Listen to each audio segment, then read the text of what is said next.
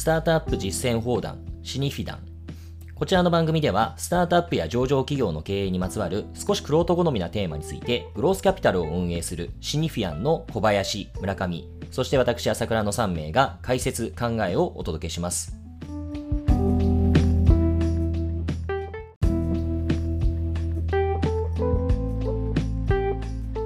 はい、えー、こんにちは、シニフィアンの朝倉です。はい、こんにちは、シニフィアンの小林です。こんにちは、シニフィアンの村上です。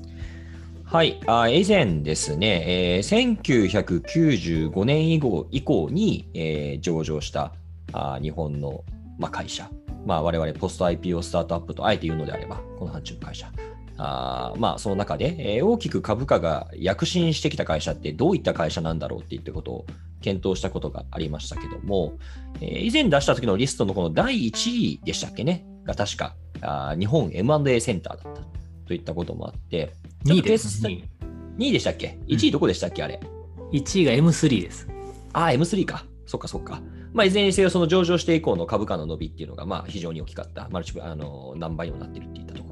ろで、まあ、日本 M&A センターの名前が上がっていたということもあってですね、ケーススタディ的に、えー、日本 M&A センターがまあどういった成長を続けてきた会社なのか、まあ、どういった特徴があるのかといったところについて、えー、触れてみたいと思います。では、もうこれすでに資料出てますけれども、今回はじゃあ村上さんからあお願いします。はい、シニフィアンの村上です。よろしくお願いいたします。じゃあちょっと資料に沿ってあの進めていきたいと思いますが、あの先ほど朝倉さんから紹介があった通りですね、1995年以降の1000億、今1000億以上の時価総額がつけてる企業の中で、最も上場来株価が伸びた会社っていうのは今4.5兆円に達している M3 なんですけども、まあ、倍率で言うと2番手を記録している会社が、この日本 M&A センターという会社になります。最初のページ、時価総額に関連する株価の推移を載せてますけども、えー、上場十数年前にしてですね、えー、そもそも上場までも十数年かけてるんですけども、どうですかね、この2012、3年頃までは、まあ、正直ほとんど株価も上がってなかったんですけども、いわゆるアベノミクス以降ですね、徐々に注目され始めて、それ以降は右肩上がりに株価が推移してます。上場時がですね、180億程度だったと思いますけども、直近も1兆円をついに超えた企業の仲間入りをしてきましたので、倍率でいうと50数倍の、ま倍率がついてるということになってます。ではですね、ちょっとどんな会社なのかっていうところを簡単にご説明していきたいんですけども、あの大きくまあ概要の中での聞いていく上で一番大きなポイントというのがこの事業承継マンド A というものにまあ30年前にフォーカスをしてままさにファーストムーバーとして参入したという観点あともう一つはですねあの早い段階でもう注目を集める前にチャンネルの囲い込みを徹底的にやったというところですね。この2点があのポイントになるんですけどもあの非常に私個人的にハイライトしたいなと思うのがあの1991年というとまだバブルも弾けてないぐらいのタイミングで確かに高度成長期の後の事業承継問題っていうのはまあパラパラあの言われることはあったと思いますけども正直今ほど言われてなかったと思いますしそれがましてや M&A 自体もですね、法整備がされたのが2000年前後の法整備で、最終的には会社法ということで2000年に入ってからということを考えると、その十数年前、M&A というのは本当にもうごく一部の人が知っているような、極めて認知度の低い問題だったので、当時ですね、まだバブルでワンサカーやってる時に、事業承継が来るんだと、その課題解決が M&A なんだということを結びつけて、まあ、30年前にファーストムーバーで入ったこと自体が非常にまあ、あの大きいなというふうには思ってます。で、その中で、あの当初はですね、やはりなかなかソーシングも難しいですし、どこから M&A のチャンネルを取ってくるか難しかったので、やっぱチャンネルの囲い込みで、この会計事務所を囲い込むということをやったりとか、地銀ですね、まあ、ネットワーク化するということをやってるんですけど、今聞くと、まさにフィンテック、等の会社がやってるのは当たり前に聞こえますけど、これをですね、バブル真っ盛りの時からやり始めたというところが非常に特徴かなと思います。じゃあ簡単にどんな事業かということなんですけども、まあ、これはもういわゆる M&A の仲介ですけども、いわゆる売りたい会社というのとですね、買いたい会社というのをですね、まあ、マッチングをして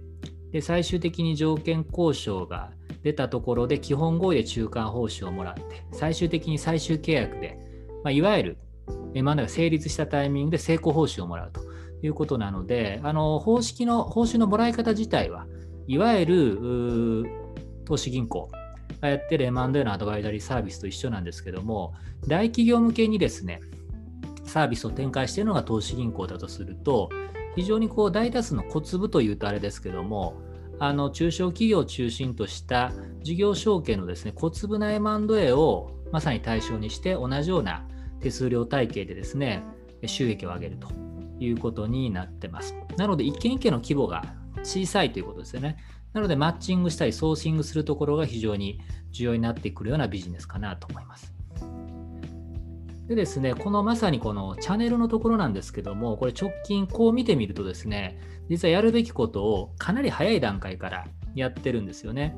あの M&A のソーシングをするときに誰が一番情報を持ってるんだということで、やっぱり中小企業って必ず入ってるのが会計監査ですね。そうすると会計事務所とか税理士事務所のところのネットワークというのを抑えようと。どこに売りニーズがあるのかと把握しようと。あとは中小企業でも銀行取引があるところが多いです。口座開けてたりしますから、やっぱり地方の金融機関さんとネットワークを作っていこうと。あとはもちろんですね、あの足元では大手金融とかファンド VC というのも91年当時から比較するとどんどん増えてますので、ここの盤石な地場固めもしてますし、あとは、まあ、いわゆるセミナーとか、まあ、ネット経由の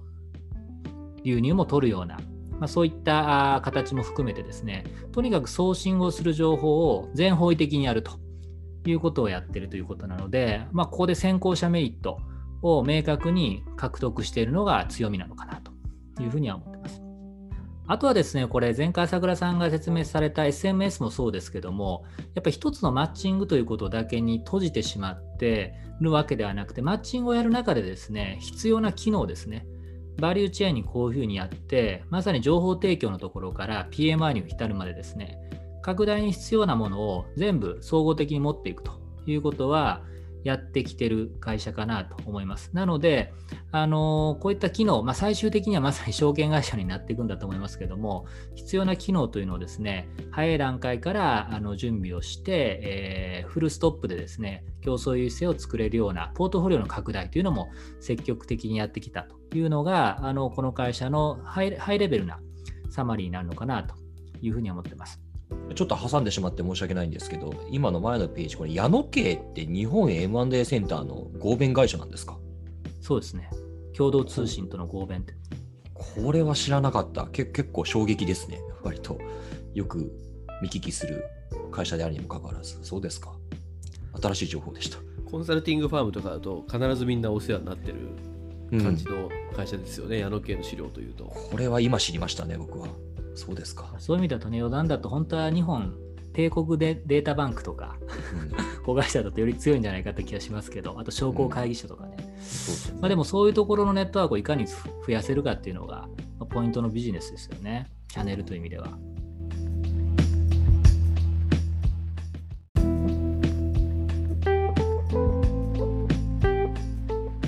ちょっと成長のポテンシャル、まあ、ここはもう、もうあの皆さん、一般的な社会情報でご存知の方も多いと思いますけれども、まあ、いわゆるこの成長ポテンシャルという意味でいくと、おそらく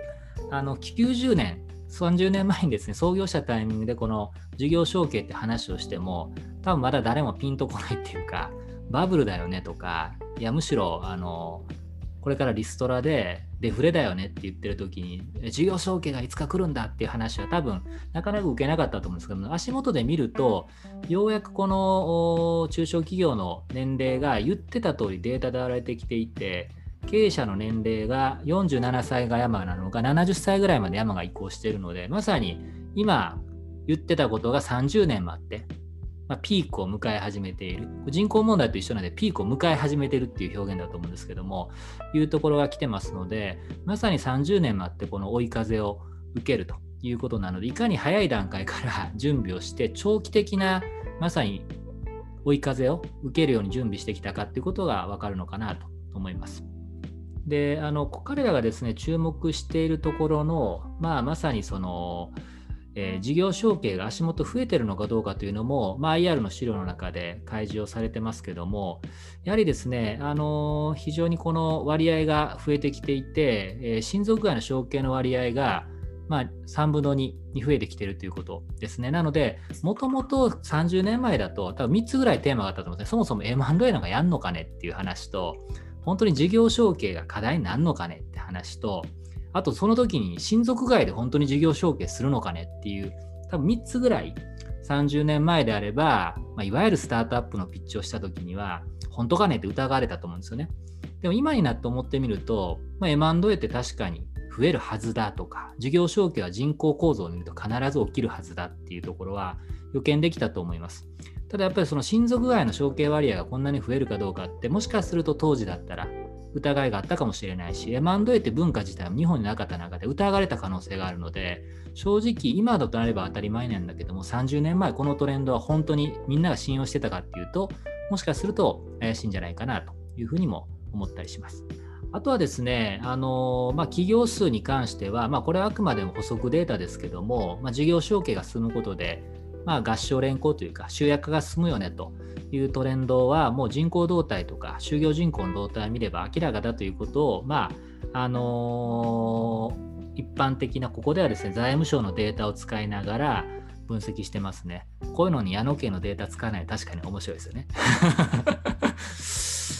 であのポテンシャルについては、まあ、これもよくあるスタートアップのタムの話ですけども、まあ、結構、あのいわゆる先ほどまでお示したようなデータの数字を、まあ、比較的トレースした形で見せてるのが特徴かなと思うんですね。企業数の分布ってこれあの総務省とか国が発表しているデータと、まあ、同じだと思いますし、まあ、合計で400万弱ですよね。で後継者の不在率っていうところも先ほどの3分の2がすでに、えー、親族会にっていうところから考えると、まあ、変な数字ではないし彼らの中で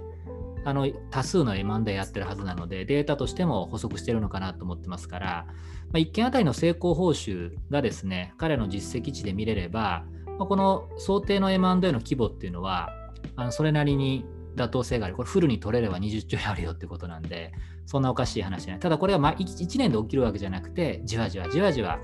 起きていくってことなので、非常にこれ説得力があるタム、大きい割には説得力があるタムなのかなと思ってます。こういった説明をしている会社なので、非常にこう追い風が出て、先ほど3つ言った M&A が来る、事業承継が来る、親族外に M&A するっていうこと自体が、トラックレコードが出たタイミングでいくと、非常にもう今、海外の機関投資家の受けがいい状態が来てるというところのお話を次したいなと思うんですけども、この資本市場からの評価ということでちょっとまとめてますけども、あの2012年度からですね、中期計画を発表するようになってるんですね。これをまあ非常に track record をよく meet してきてるので、市場の信任が厚いと。なので株価が上がって以降ですね、しっかり meet してきてるっていうことが、さらなる株価上昇につながっていると。あとですね、売上成長がまさに、えー、モノタロウさんとか、代表的な成長企業と同じように exponential にそこまではなってないんですけども加速気味に成長を繰り返しているし利益率もですね、えー、安定上昇傾向にあったと。ただ足元やや頭打ちなら口実したいと思うんですけれどもあります。で結果的にですね海外の保有比率が50%を超えたということが、まあ、キーハイライトだと思うんですけどもちょっとグラフで見ていきたいと思うんですけども、えー、ここでお示しているのはですね売上高と利益率の15年間の推移ということなんですけども、やはりですね、株価が上がり始めた2012、3年までは、まあどうでしょうね、2割ぐらいとか3割とかっていう2割弱のですね、売上高成長だったのが、まああの3割をですね、えー、超えるような売上高成長とか、売上高大きくなってもですね、あの額の増加がどんどん加速しているような売上げを伸びをしているので、非常にこの辺りが交換されてますし、一般的に後で口実するように、生産性がやっぱりどうしても人足のビジネスなので下がるんじゃないのということでいくと、利益率が維持できてるんですよね。まあ、ここも多分投資家が評価しているポイントなのかなというふうには思います。まあ、トラックレコードの話は、ちょっと過去どういうあのトラックレコードがあったのか、中期計画に対する実績値のところのサマリですけども、ちょっとあの音だけで聞いてらっしゃる方はわからないかもしれませんけども、どうですかね、あの目標値に対して、えー、大体1、2年早く目標を達成してるぐらいですね、アウトパフォームしてるっていうのが、あのこれまでの結果かなと思ってます。なので、あの一番直近のものもですね、おそらく1年半ぐらい前倒しで達成できるのかなと思ってますので、いつもアウトパフォームしてるっていうのが信用につながってるということですね。あとは外国人の保有比率もですね、えー、直近で50%超えてますし、この足元1年弱でもですね、5%ぐらい増えてますので、実は株価上昇局面を、ま引き上げてるのはですね、ほぼ外人株主。で、株主数見ていただくと、去年の9月で1万8000弱だったのが、今1万6000まで減ってますから、いわゆる個人株主が減って、機関投資家の大口の、まあ、保有分が増えているということなので、どんどんどんどん機関投資家シフトが進んでいるのかなというふうには思います。ここちょっと差し挟みますけど、あの大量保有変更の歴史をちょっとずっと見てたんですけども、実は株株価が大きく上昇してくる2012、3年ぐらいですかね、この辺りで多分フィデリティ投資が非常に大きく買ってきてる、フィデリティ FMR ですね、これがまあ相当買い上がってきてるなというのが見えますね。かなり大きなポーション、10%ぐらいを持ってた時期がかなり長くあってですね、その後また2013年ぐらいから JP モルガンが入ってきたりと、えー、まあ相当この辺りのこの機関投資家のえー、がずらりと出てくるのは壮観な感じの大量保有報告届けでですね。ちょっとあと1点すみません、話が戻っちゃうんですけども、先ほどはちょっと矢野家との資本関係のお話があったんですが、まあ、正確にはあの日本 M&A センターは矢野家に直接出資しているというわけではなくて、親矢野家の親会社である矢野ホールディングスにの、えー、株式を25%保有して、文字運法適用にしているという、そういう、えー、状況です。一応、あの念のため確認のために、えー、少し触れました。はい、あとじゃあ株価の方ですね。あのもう1個目のキーテイクアウェイなんですけども、実はあの30年前はあのファーストムーバーだったんですけども、やっぱ2000年超えて M&A 自体がポピュラーになると、新規参入がどんどん増えてきて、競合が出てきてます。で、そこに対しての考え方なんですけども、ちょっとですね、図を見た方が早いかなと思いますので、まずはその3社の売上高のですね、実額の比較っていうのをまあ、お示してます。同一業界のベンチマークとなる競競合2社との比較でそうですね、日本 M&A センターに対して M&A キャピタルパートナーとストライクという会社で、まあ、規模でいくと M&A キャピタルパートナーが2番手。でストライクさんが3番手。それぞれ大体まあ倍々ですね。ストライクの倍が M&A キャキャピタルパートナーでそのさらに倍の規模が日本 M&A センターというのが売上高の規模ですそういう意味ではですね、あのー、昔はもっと小粒だったところからいくと、まあ、2倍の規模まで追い上げられてるとも言えるんですけども、この売上高の実額でいくとですね、あのまだまだ引き離しているというところがポイントなので、いわゆる獲得シェアという観点でいくと、どんどんまくられてシェアが均衡しているというよりは、まあ、獲得シェアにおいてもまだ競争優勢を保てているということだと思います。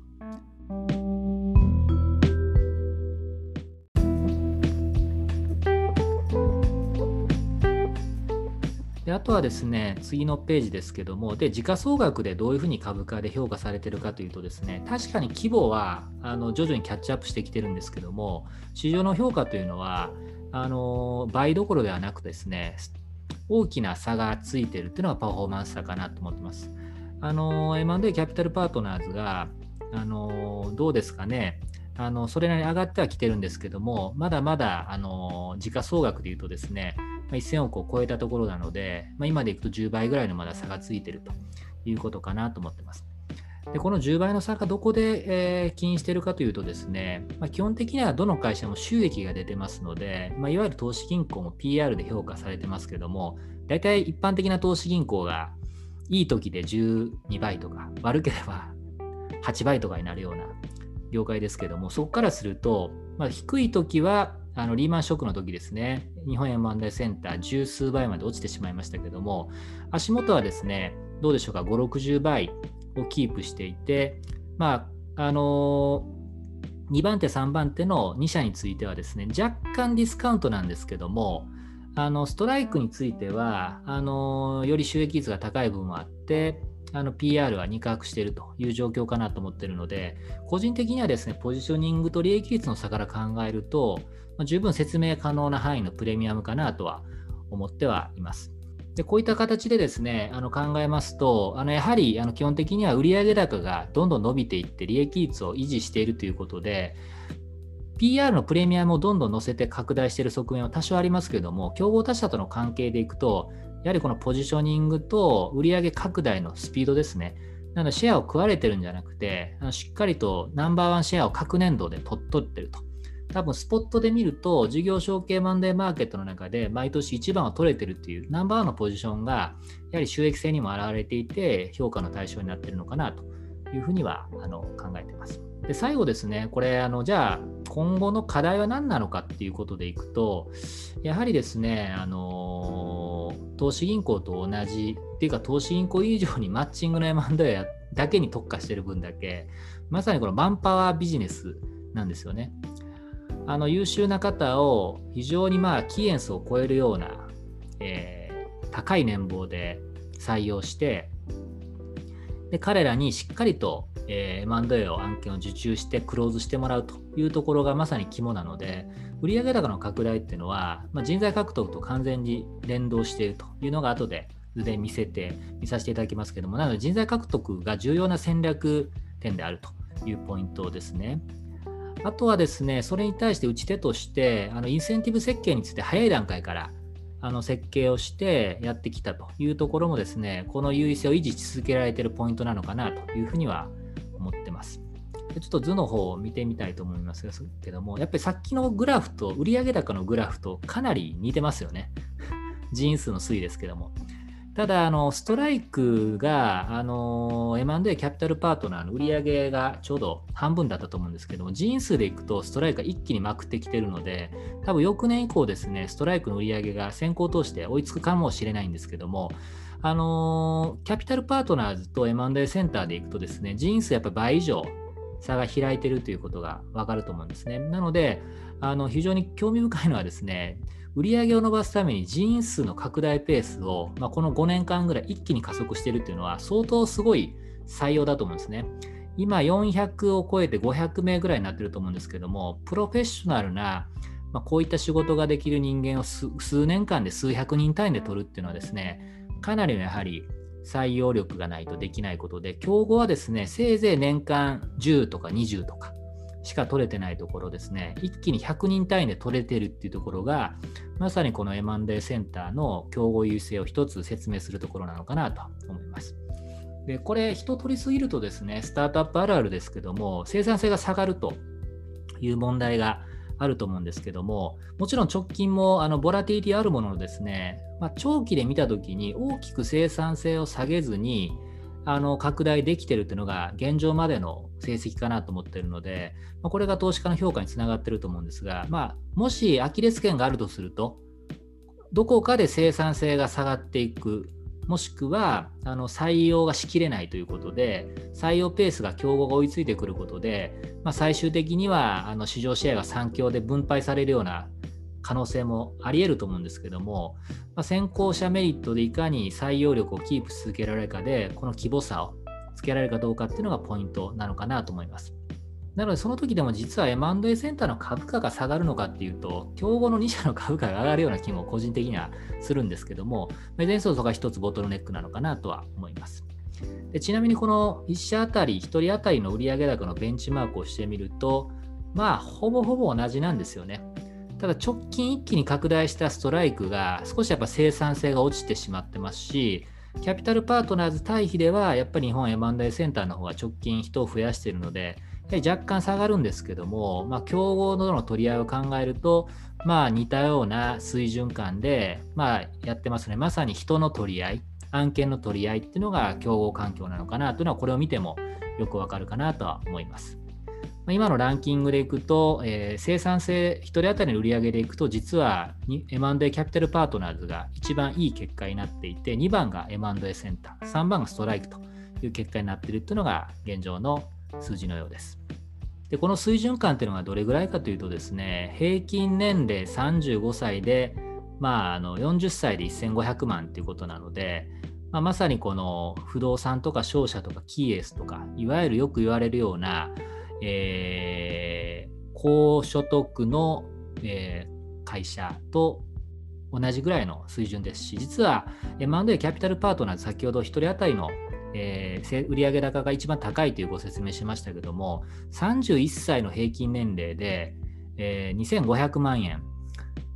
払ってるわけなのでやはり一番あの優秀層を囲い込んで取っていこうということでいくと M&A キャピタルパートナーズの方がよりその高付加価値帯のところというか規模が大きくてより能力が求められるところに貼っていて M&A センターっていうのは全方位なんでまあ、そういうところもやってますけども、ロングテールもやってるので、まあ、こういう分布になってるのかなという予想はします。ただちょっと M&A キャピタルパートナーズの詳細な比較をやってないので、それはまた見てみたいなと思いますけども、おそらくそういうことが起きてるのかなとは思います。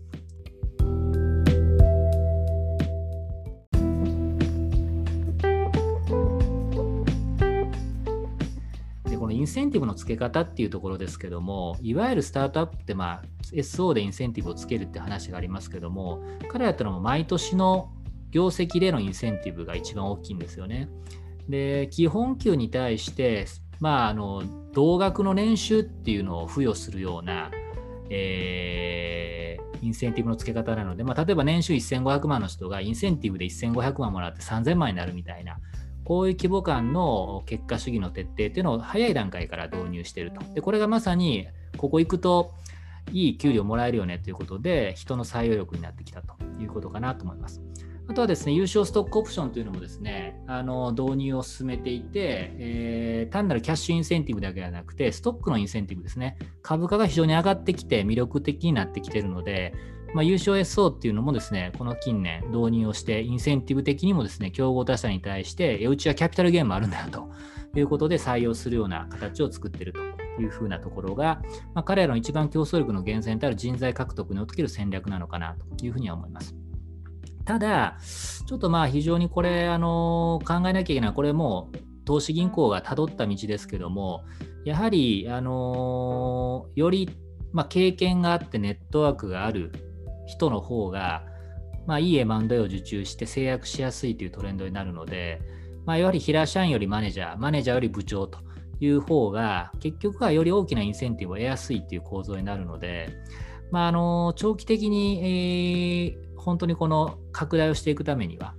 プロモーションとインセンティブのところをやっていかないと、まああのいわゆる投資銀行ってロングテールまで全部やってるところほとんどないと思うんで、ブティックに分かれてると思うんですけども、彼らとある程度の大きさとロングテールをやろうとすると、なかなかこの従業員の定着率が悪くなる課題っていうのは多分徐々に出始めていて今後もこのペースで拡大をしようとするとまあ、長径問題の大型化というトレンドにベットするのであればいいんですけども、M&A センサーはおそらく全方位でいくということだと思うので、このあたりの人材獲得に加えてリテンションですね。もう多分中期的にはきっと課題になるのかなと思いますけども、現状足元、非常に悪い数字で見えてるわけじゃないので、まあ、PL の推移を見て、投資家ブルに買ってるのかなというふうには考えています。以上ですね。そういう意味では、早くからこのチャンネルを一気に、まあ、囲い込みで取り込んでっていうのは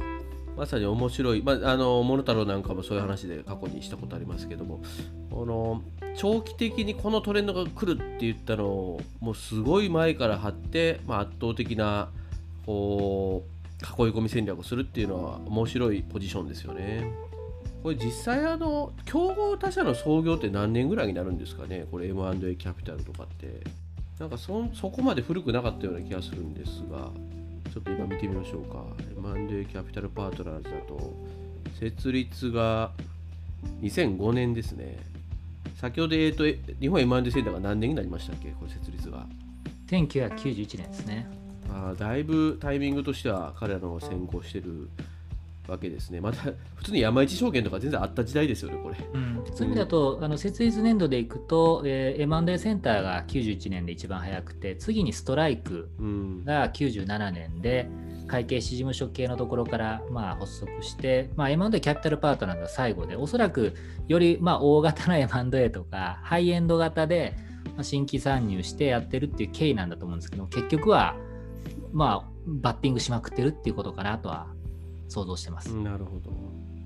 まあ、まさに市場創造型で、えーまあ言うなれば日本 M&A センターの成長そのものが、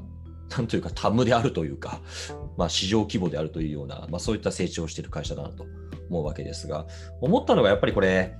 時間かかりますよね。当たり前の話なんですけれども。うんで、それだけ早く張っていたからこそ、今これだけ芽を出ているっていうことだと思うんですけれども、一方で、じゃあこういった、あ先々絶対起こるんだけどな、みたいな未来に貼る場合って、スタートアップでこれ着手しようとしたときに、まあ、ある種、その、まあ、2012年を過ぎて一気に伸びるまでの間も、すでにま上場はしているわけですから、とはいえ一定の規模感になっていたわけですけども、ただ今みたいな時価総額1兆円を超えるような、あそれぐらいの成長の果実を得ようとしたときに、例えば既存の、VC 等々のファンドの機関と、なかなかこれは折り合いがつけられないなっていったところは、まあ、スタートアップで、えー事業選択をする上での一つの課題点になるんでしょうですね。なので、これ、上場まで15年なんですよね。しかも上場した時の時価総額が180億ですから、今、どっかの VC にですね、いや、15年したら180億で IPO してリターンお返しますって言っても、多分あんまりエキサイトしないですよね。なので、やっぱりこのビジネスは、あの自分のキャッシュフローで回せる形で成長するという、まあ、やり方を選んだ。で、まあ、モノタロウに関しては、今日はちょっと詳細はお話ししないですけども、まあ、大手、まあ、住友商事と外資ですけども、からの合弁という形でスタートして、必要なキャピタルを最初から投下をして、まあ、ロングタームに貼るという形で、まあ、あれも20年来のトレンドに貼ってきているということですし、M3 もですね、まあ、自分の中でキャッシュが回せるようなところを、まあ、重視して、かなりコスト管理も徹底して、やってきたということあったと思いますけども、やはりロングタームに貼ろうとすると、なかなかこの VC から調達をして大きく掘って早くリターンを上げるっていうトレンドとは、おっしゃるとおりマッチしづらいのかもしれませんね。これちなみにあの展開を見てて思い出したのがシフトの成長にも似てるところがあるなと感じたのがシフトも実は上場した時の時価総額って30億台なんですよね公開価格だと。34億円なんですよ。でそこから圧倒的な採用力と等を持ってですね、まあ、人をバーッと取ってかつ生産性を下げないもしくは何なら上げると。いう形でどんどんこの人を増やしながらトップラインも上げていってということをやってたわけですけれども、まあ、結構この構造的に少し似てるところというか、まあ、ビジネスモデル的にもあの一見全然違うセクターですけどもちょっと似てるところも感じたりもしました。まあ、今回、ちょっとあの、ま毎回のディスクレーマーになりますが、あの特定の個別の会社についてのご紹介をしましたけれども、これをもって、え何かしら株式の売買を推奨するものでは一切ありませんので、その点はご注意いただいて、えお聞きいただければなと思います。ということで、面白い会社ですね、すすごいですね。うん。うん。こういうのなんか、どうね、やっぱり当たり前ですけど、お資本政策ってやっぱり戦略そのものだなっていうふうに思っていて、なんかスタートアップっていうと、すぐさま即座にじゃあ VC から資金調達だっていうところにみんな飛びつくんだけれども、じゃあ引いて考えたときに本当にそういったあ種類の資金っていうのがあ合うタイプの時間軸と含めて合うタイプのビジネスなのかっていうのは、ちょっと一度立ち止まって考えてみた方がいいかもしれないですね。おっしゃる通りですね。イミジクも前、朝倉さんが話した SMS、今回の日本 M&A センター、まあ M3、あとはモノタロウですか。どれも典型的なスタートアップファイナンス、ベンチャーキャピタルからですね。じゃあ違う会社がまあ兆円単位になって数十倍のリターンを上げてるってこと自体は、まさに資本政策と、まあ、この長期的なトレンドへの張り方っていうのが、まあ、リンクしているという結果なんでしょうね。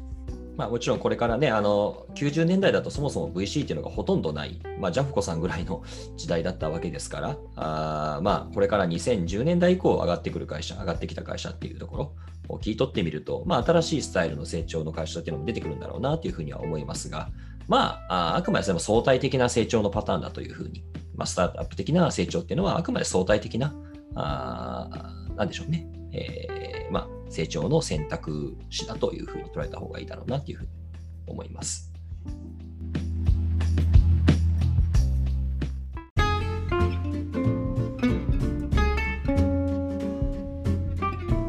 最後までお聞きいただきありがとうございました。